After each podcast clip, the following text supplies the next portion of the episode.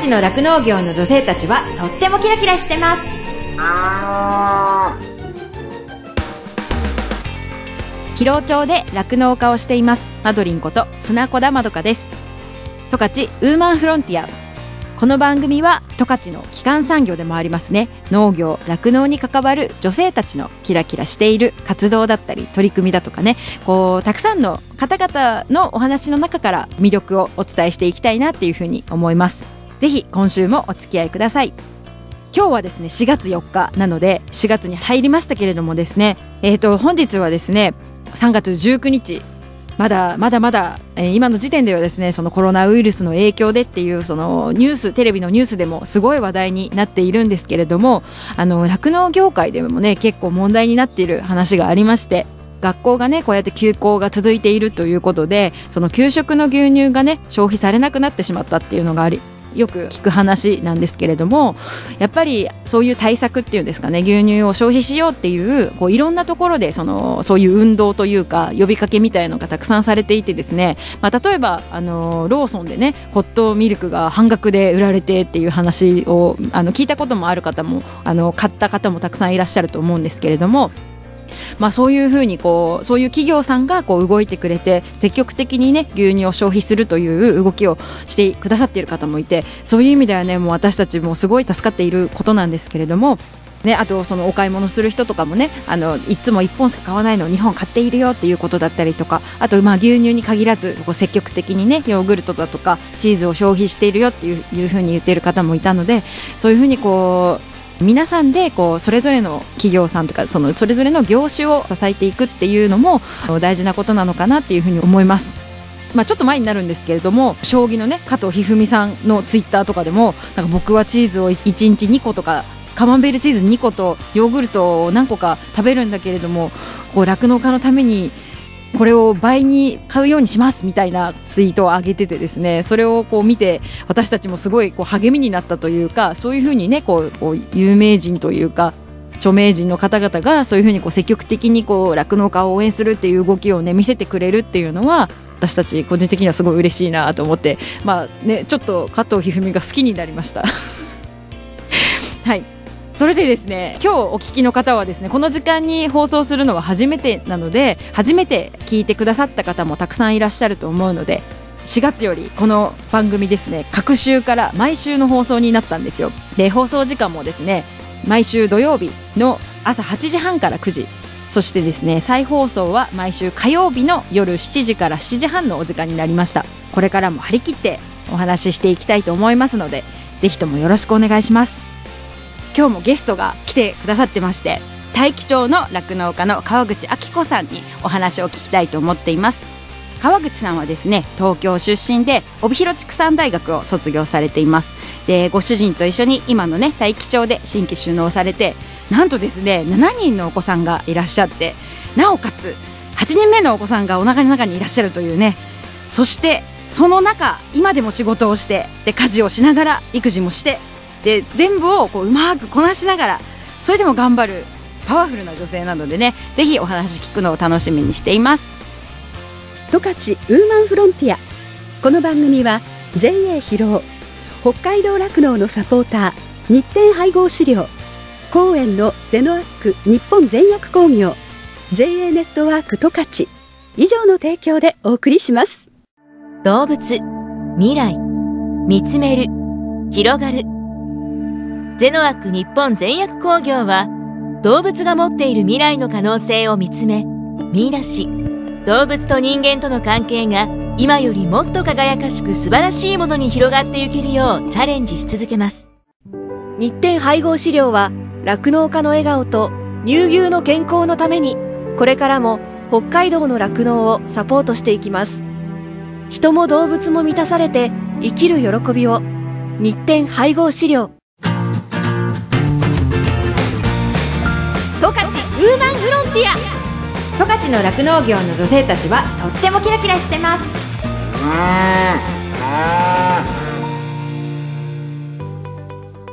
十勝ウーマンフロンティアお送りしています今日のゲストですねお越しくださってます大気町の酪農家の川口明子さんですこんにちこはんにちは。今日はよろしくお願いしますよろしくお願いします。はい。えーとですね、私はぜひね、今日川口さんにぜひ来てくださいって言ってね、直接連絡をさせてもらったんですけれども、東京出身なんですよ。はい。で、えっ、と、高校までが東京にいらっしゃったんです。はい。はい。それでその後、帯広畜産大学に進んだっていうの、な、いうことなんですけれども。そうですねはい畜大にはなぜ帯広畜産大学に行こうって思ったんですか？えっと、小さい時から、うん。あの、ムツゴロウ王国とか、もうあの、漠然と北海道にすごく憧れがあって、で、あの、いとこが獣医さんをやってるんですけど、そのいとこのつてで、うん。畜大があるっていうのを知って、うん。それでもう大動物を扱いたくてそれでもう畜大一本で受験してそれで十勝に来ました。じゃあちょうどそのまあ十数ずうん十年前のえっ、と今時期ちょい前い今時期ぐらい。そうですね。今時期ぐらいに帯広に初めて来て、そうなんです。じゃあもう北海道の寒さだとか帯広の寒さとかも知らずにってこと？そうなんです。だからあの足の裏にあのトゲトゲのつけた方がいいかなとか、どれだけねどんなジャンパー持ってったらいいかなとかっていうことですよね。そうなんですよ。全然わからないまま、うん。でも来た時は雪景色のあの帯広空港にあの降り降りる飛行機の窓から、ん。あのずっと雪原が見えて、うん。もう感動して、あここだと思いましたすごいですね。えその時はそのすごい動物が好きとかだけど、牛とか馬とかそういう大動物は見たことあったり触ったこととかありますいやほとんどないのに、うん。なんか大きい動物が良かったんですよね。ペットじゃなくて、うん。家畜を触ってみたかったっていう。で自分でお世話をしてみたかったんですよね。あじゃあもう本当に全然こう関わりっていうかねそうあんまり知識もあんまりよくなかっななかったけれども、もうぜひ行こうと思ってそれだけのために勉強して で受験勉強、まあ、受けるじゃないですか、うん。で見事合格されて、はい。で春からもういよいよもう希望をねこういっぱい持って、うんやっと来たみたいな感じの帯広だったってこと？そうですね。もうワクワクでしたね。あそうなんですね。なんかあの前にね川口さんの話何度か聞いたことがあったんですけど、大学時代はあのもうね馬術一本だったっていう話をしてましたよね。そうなんです。ああの体育会系女子だったので、うんうん。あのなんかその馬畜大馬術部っていうのがすごい体育会系なので、だからすっごい朝が早くて大変ってよく そうです聞いたねことがある、授業の前に、うん。あのう馬の手入れをしたり、うん。あの乗る練習をしたりとか。朝ちなみに何時だったんですかその時は？何時だったかな？5時ぐらいだったですかね。あでもそ そんな感じだったか？なな？んかもっとうん。3時4時ぐらいに起きあそんなにるみたいな早くはないです。はあ、でもね大学生といえばねもうなんかなんだろうな言い方悪いですけどねこう遊ん遊んでるっていうか、うん。もう自由にねこうやっと自由になったんからこうね毎日飲んだりとかしてもなんかいう感じのイメージが私は結構持ってたんですけど、うん。でももうね馬一本でみたいな馬一本で勉強あんまりしなかったですよね。でもその4年間もう本当に馬に熱中してたみたいな感じですか？だから馬ばっかりで、うん。あの畜産大学いたのに酪農の勉強は全くせずに。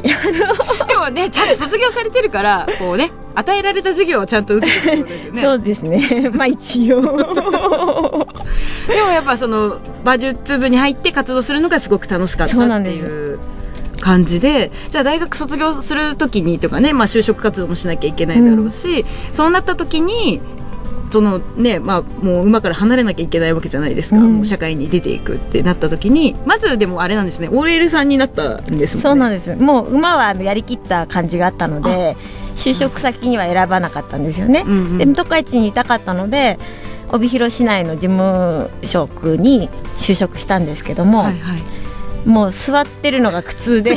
まあねもともと体育会系ですからそうなんねうんうん。で結局1年でやっぱりちょっと自分には向いてないなということでうんうん。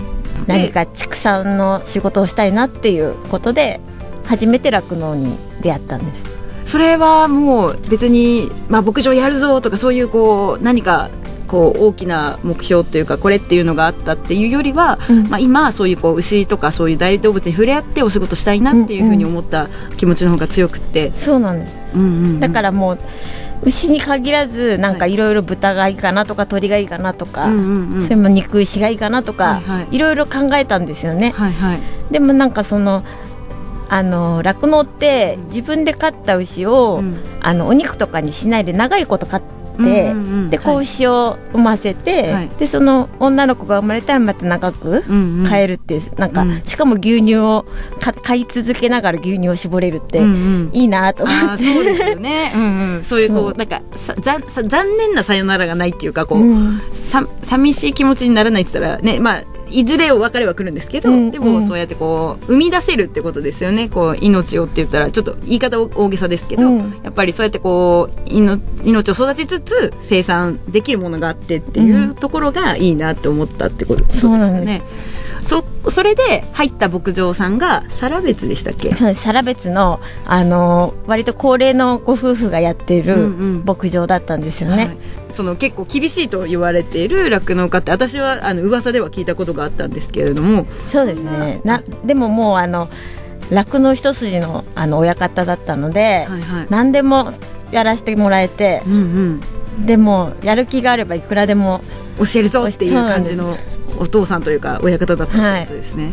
だから本当に搾乳だけじゃなくって、はいはい。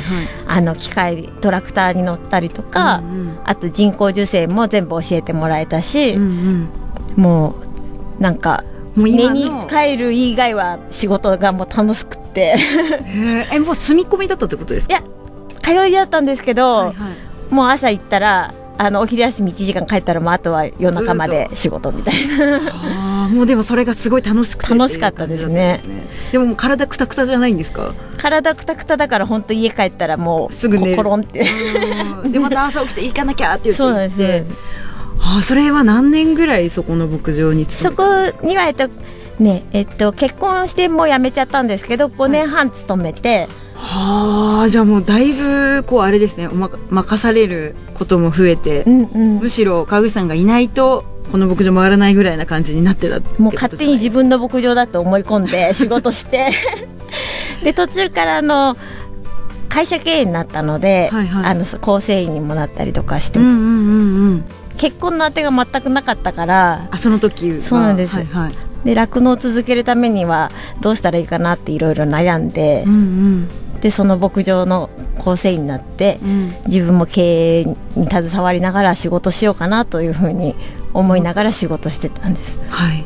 えそれで今のご主人と出会うきっかけになったのはご紹介か何かでしたっけ？そうなんです。先輩大学の先輩とあの友人があの牛爪を牛の爪を切る仕事をしていて、はい。そこのあの仲間だったのがうち今の旦那さんなんですよね。はいはいはいでも本当に出会いがなくてもう結婚できないかなと思って、はい。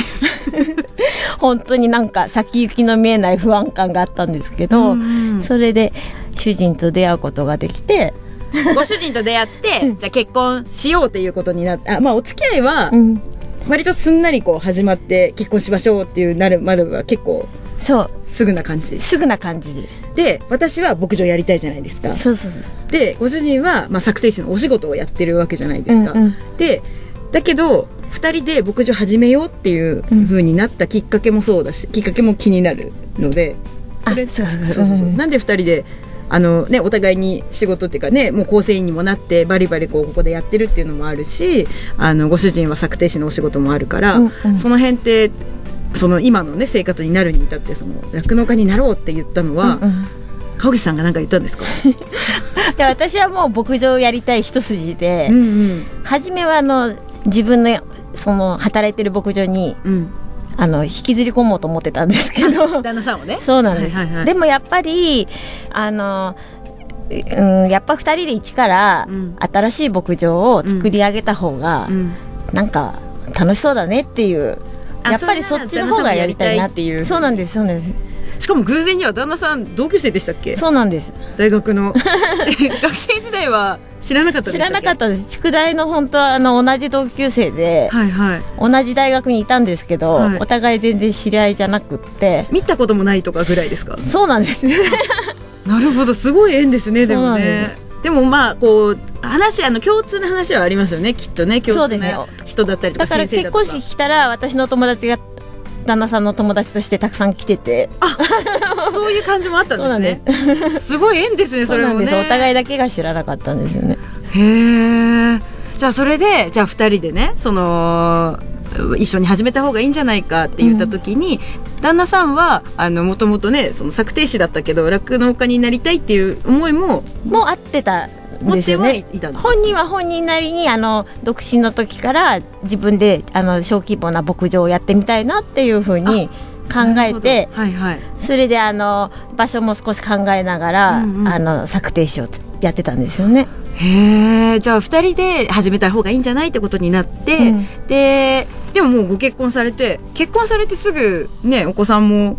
そうなんです。もうすぐ、うん授かってっていう感じだったから、まあその子育てをしながら牧場探しっていう感じですよね。そうですね。でそれで大気町にあの入植したっていうのは何か縁があったんですか？それはですねあの他の町村で、えっと、研修したりもしてたんですけど、うんうん。話がなかなか進まない時に、うん。あのいろんな方のあの紹介とか、うんうん。そういうあの導きがあって、うん。それであの今のあの入植した大気町っていうところであの収納することができたんですよね。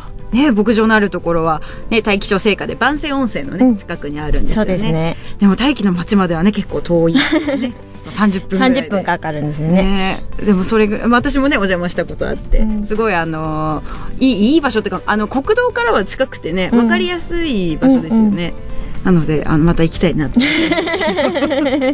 また来てください。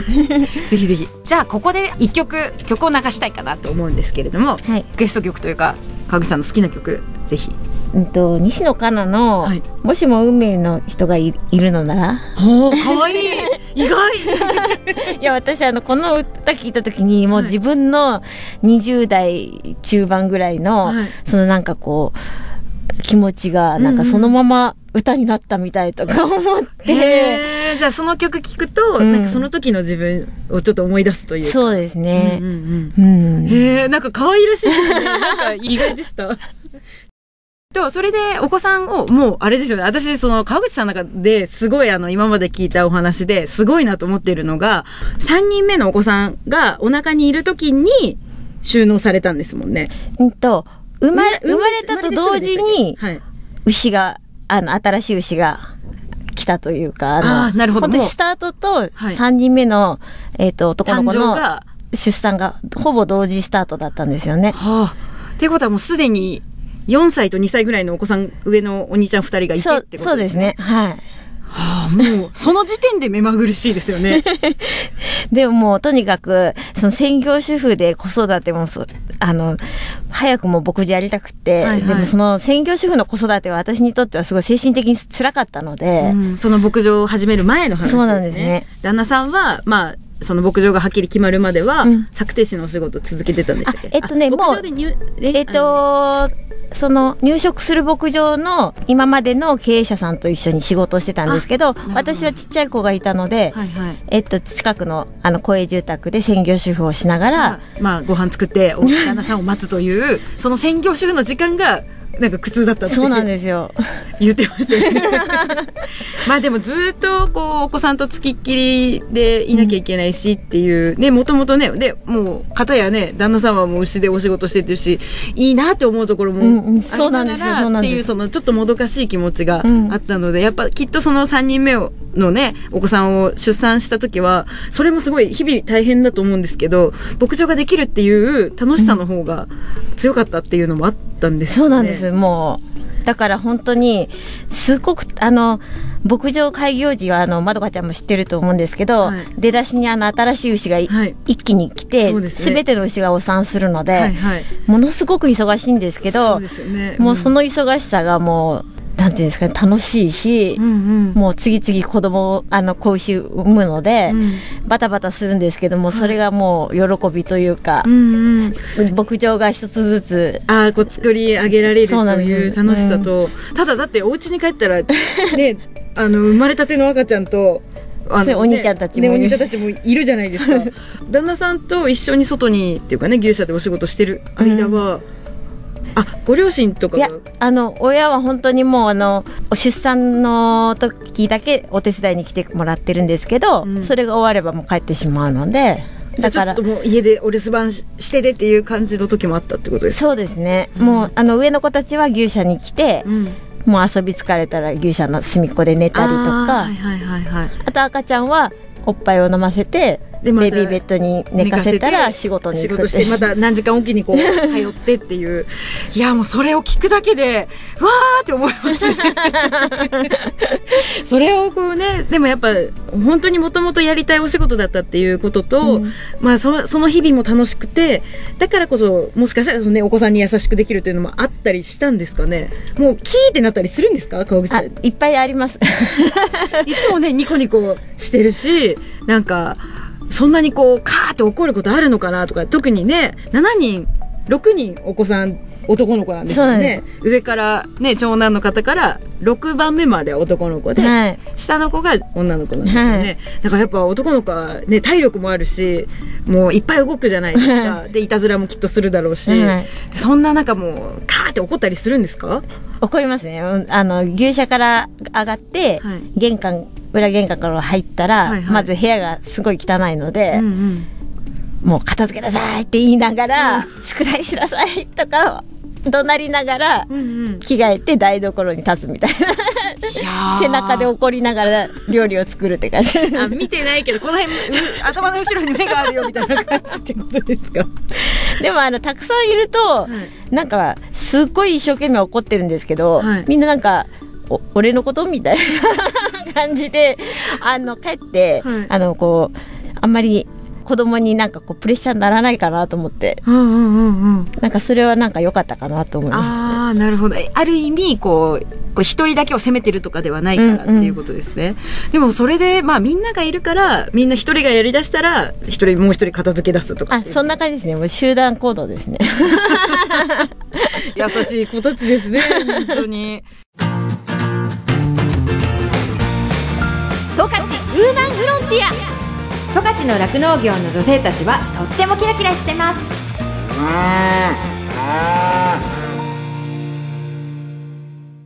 エンディングです。大気町の川口明子さんに来ていただいたんですけども本当にパワフルな方だなと思いましたしいろんなねあの話をこういつもニコニコしてお話ししてくれる姿が印象的ですし本当になんか本当っていうほどなんかこう苦労をしてる絶対してるんですけれどもそれをあんまりこう出さないとか思ってないっていうかわからないですけどね。なんかそういう方だなっていうふうに思いましたしなんか今日話してね私自身もすごい元気になったのでこの続きはまた次回ですねお送りしますのであの皆さんもお楽しみにお待ちくださいね。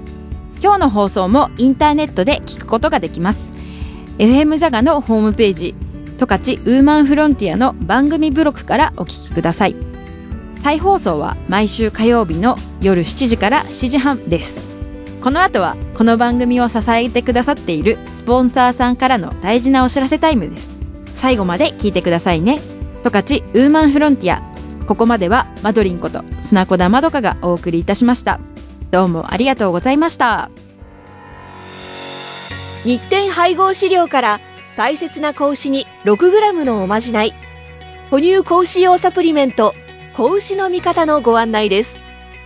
子牛の味方は初乳に含まれる免疫グロブリンの吸収率を高めるオリゴ糖を原料とする子牛用サプリメント。免疫グロブリンは出生後の子牛が初乳を飲むことで吸収しますが出生後24時間を過ぎると免疫グロブリンの吸収ができなくなってしまいます。子牛に初乳に含まれる免疫グロブリンをできるだけ早く多く吸収させることは子牛の健康な成長のためにとても重要です。日展配合飼料の子牛の味方は初乳中の免疫グロブリンの吸収をサポートするサプリメント。使い方は簡単です。初乳に子牛の味方を一歩混ぜて飲ませるだけ。分娩後1回目と2回目の哺乳の時にご使用ください。免疫グロブリンの吸収を高め感染症などからあなたの子牛を守ります。子牛の健やかな成長のために 6g のおまじない子牛の味方は日展配合飼料から発売中です。日展配合飼料からのお知らせでした。JA 幕別町からのお知らせです。JA 幕別町から冷凍食品熟成インカの目覚めが新発売になりました。インカの目覚めはじゃがいもの原産地である南米アンデス地域の品種に近く黄色い実で栗のような独特の香りと強い甘みが持ち味のじゃがいも幕別町は北海道の中でもいち早くインカの目覚めの栽培を始め作付け面積は道内最大です。幕別町で収穫したインカの目覚めを6ヶ月以上5度以下の温度でじっくり低温熟成させ加工したのが新商品熟成インカの目覚め。インカの目覚めは低温熟成させることで収穫時の糖度の3倍以上になります。甘さを最大限引き出した熟成インカの目覚めをぜひ一度ご賞味ください。食べ方は冷凍状態のままフライパンに油やバターをひいて炒める調理法がインカの目覚めの香りや甘さを一番感じられますのでおすすめです。私も試食をさせていただいたんですがお口を入れた瞬間にふわっと広がるこのインカの目覚めの甘さこれね皆さんもきっと驚かれると思いますよ。そして食感もお芋のホクホク感としっとり感がもう絶妙でおすすめです。ぜひ皆さんも食べてみてください。冷凍食品熟成インカの目覚めは1袋 250g 入りで税込394円。現在は幕別町木川商店でのみ販売しています。木川商店の住所は幕別町本町120番地。幕別町役場のすぐ東側です。営業時間は午前10時から午後6時まで。お休みは土曜日曜祝日です。幕別町にお越しの際は新発売になった冷凍食品熟成インカの目覚めをぜひお買い求めください。JA 幕別町からのお知らせでした。JA 疲労からのお知らせです。疲労町では新規収納希望者を募集しています。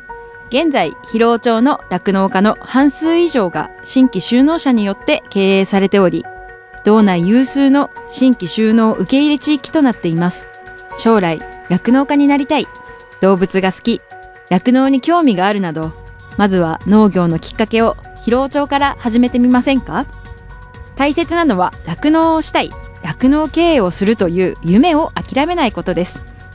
サンタの町疲労町があなたの夢を応援します。詳しくは JA 疲労内の疲労町担い手センター電話番号015585-2121までお問い合わせください。疲労町は新規収納を目指す皆さんをお待ちしています。JA 疲労からのお知らせでした。私自身もですね疲労町で酪農していてその仕事自体はそのまあ、冬はね寒かったりとかあと大雨が大変とか大雪が大変とかすごい大変なこともいっぱいあるんですけれどもそれでも頑張ろうっていうふうにさせてくれる牛たちとあと一緒にこう頑張れる仲間がいるっていうのがすごく大きくってそういう仲間がいるからこそ続けていきたいしここに住んでいきたいなっていうふうに感じれたところでもあるのでその人の温かさが自慢の広尾町でねぜひたくさんの人に酪農を始めてほしいなっていうふうに思っています。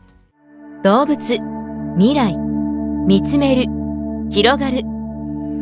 ゼノアック日本全薬工業は動物が持っている未来の可能性を見つめ見出し動物と人間との関係が今よりもっと輝かしく素晴らしいものに広がっていけるようチャレンジし続けます。日展配合飼料は酪農家の笑顔と乳牛の健康のためにこれからも北海道の酪農をサポートしていきます。人も動物も満たされて生きる喜びを。日展配合資料。十勝ウーマンフロンティア。この番組は JA 広労北海道酪農のサポーター。日展配合資料。公園のゼノアック日本全薬工業。JA ネットワーク十勝以上の提供でお送りしました。